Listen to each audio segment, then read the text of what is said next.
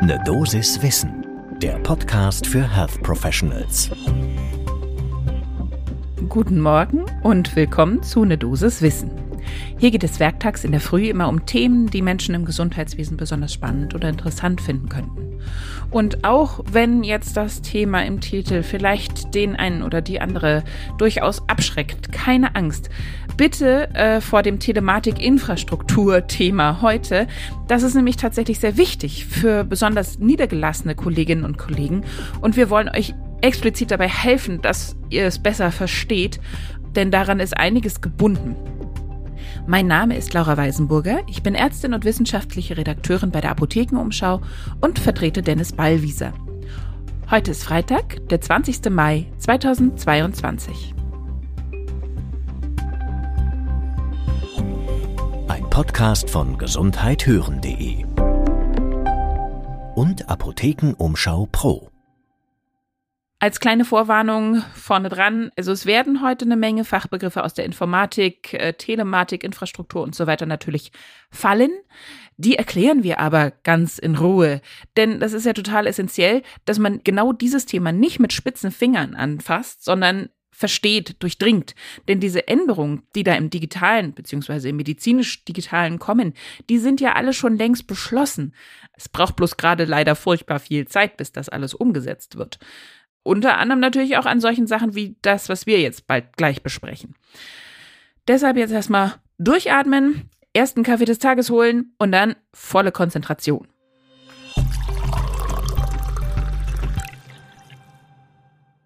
Wie immer starten wir natürlich mit ein paar Hintergrundinfos zum Thema, zum Warmwerden und heute sind das vor allen Dingen Begriffserklärungen, denn wie ihr merkt, ich schmeiß schon so ein bisschen damit und das sind alles ganz viele tolle Worte. Also Telematikinfrastruktur. Darin bewegen wir uns heute. Darin spielt sich das alles ab. Das ist ein Netz, was alle Beteiligten im Gesundheitswesen im Rahmen der digitalen Gesundheitsanwendung zusammenführen soll. Ja, in dem die Daten ausgetauscht werden. Und deutsche Praxen müssen tatsächlich diese Telematikinfrastruktur beziehungsweise eben die Hardware dafür installieren. Sonst droht ein Honorarabzug. Das ist wichtig. Da sind wir wieder bei dem Thema. Bitte aufpassen. Niedergelassene, das betrifft euch de facto. Dann geht es natürlich ganz viel auch um Daten, insbesondere Patientinnen und Patientendaten. Die sind super sensibel, das wissen wir. Ja, DSGVO brauche ich jetzt nicht groß erklären, kennen wir, glaube ich, alle, klicken wir immer irgendwelche Zustimmungen an, äh, dass das passt. Sie wurde ja verschärft äh, vor ungefähr vier Jahren. Was jetzt aber bei der Telematikinfrastruktur beziehungsweise im Gesundheitssystem dazukommt, ist das PDSG, das Patientendatenschutzgesetz.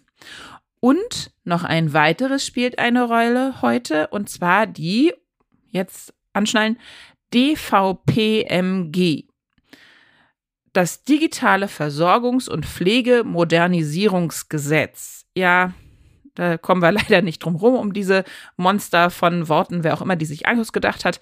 Ähm, das ist seit Anfang 2021 aktiv. Und worum geht's noch heute?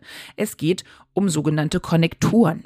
Das sind Hardware-Router, ja, klingt so ein bisschen nach Internet, ist es auch. Wie der Name schon sagt, Konnektoren, die verbinden in den medizinischen Einrichtungen über ein virtuelles privates Netz diese Einrichtung mit der Telematikinfrastruktur. Das heißt also, hier werden personenbezogene, also known as Patientinnen und Patientendaten, ausgetauscht. Und natürlich sind hier besondere Sicherheitsvorkehrungen nötig. Wer lässt diese Konnektoren zu? Das ist die Gematik, die übergeordnete Gesellschaft, die die Telematik ins Leben gerufen hat, diese GmbH äh, von vielen Spitzenorganisationen im deutschen Gesundheitssystem zusammen gegründet. Auch die Bundesregierung hat da durch das Bundesgesundheitsministerium Anteile dran. Die überwacht das alles und äh, gibt die Sicherheitszertifizierung raus.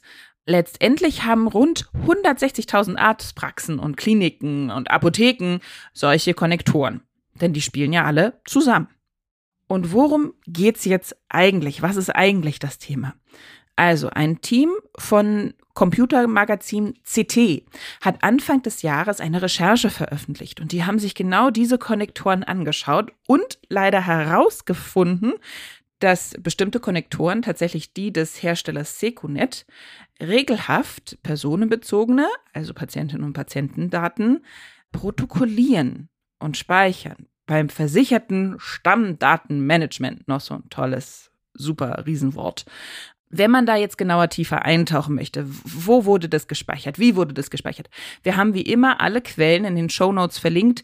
Im Artikel von Heise bzw. CT findet ihr da natürlich die genaue Aufschlüsselung, was ist da passiert für die, die wirklich tief in diese Technik eintauchen möchten. Was heißt das aber grundsätzlich für alle anderen?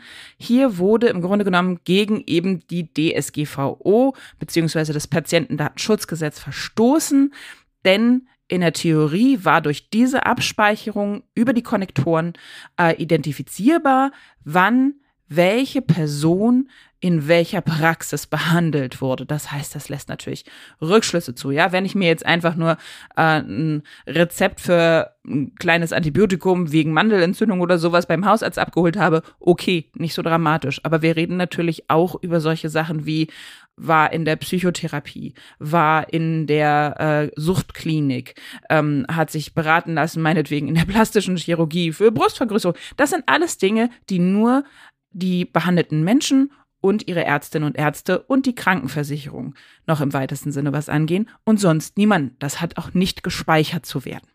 Unser Rechercheteam hat jetzt noch mal genauer nachgefragt bei einigen Stellen äh, per Mail und telefonisch und wollte genau wissen, okay, wie schätzen das die unterschiedlichen Parteien ein und was wird denn da jetzt unternommen, wenn dieses Datenleck oder vermeintliche Datenleck aufgedeckt wurde. Als allererstes äh, haben wir gesprochen bzw. geschrieben mit äh, Christoph Stein. Er ist Pressesprecher des Bundesbeauftragten für Datenschutz und Informationsfreiheit. Und er sagte, ja, das ist ein reales Datenleck gewesen. Den Redakteurinnen und Redakteuren von CT und den anderen privaten Sicherheitsforschern ist es gelungen, die Daten einzusehen, also muss von einem echten Datenleck gesprochen werden. Und er hat noch eine ganz interessante Sache betont. Und jetzt wieder aufpassen, das ist wichtig für unsere niedergelassenen Kolleginnen und Kollegen. Wir sind in der Verantwortung. Denn im digitalen Verbesserungsgesetz für Pflege und Medizin und das, was ich am Anfang erwähnt habe, das DVPMG, da ist festgelegt, die Datenverarbeitung liegt in der Verantwortung derjenigen, die diese Komponente, also den Konnektor, der nicht so sauber gearbeitet hat, nutzen.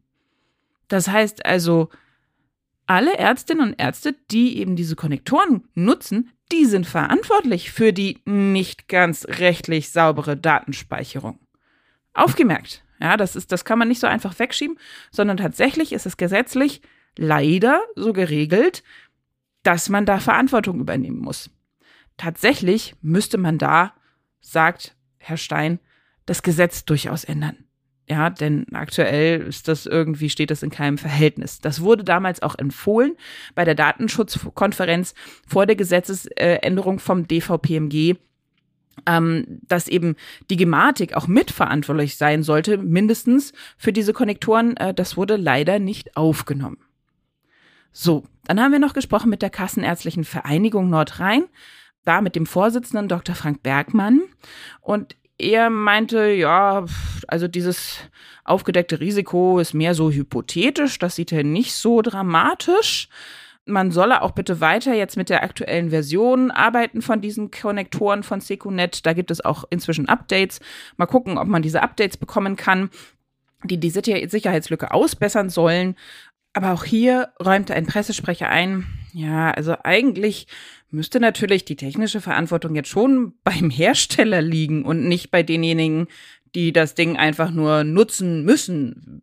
Niedergelassene Kolleginnen und Kollegen sind ja, kommen ja da gar nicht drum herum. Dann haben wir noch die Gematik angefragt in Berlin.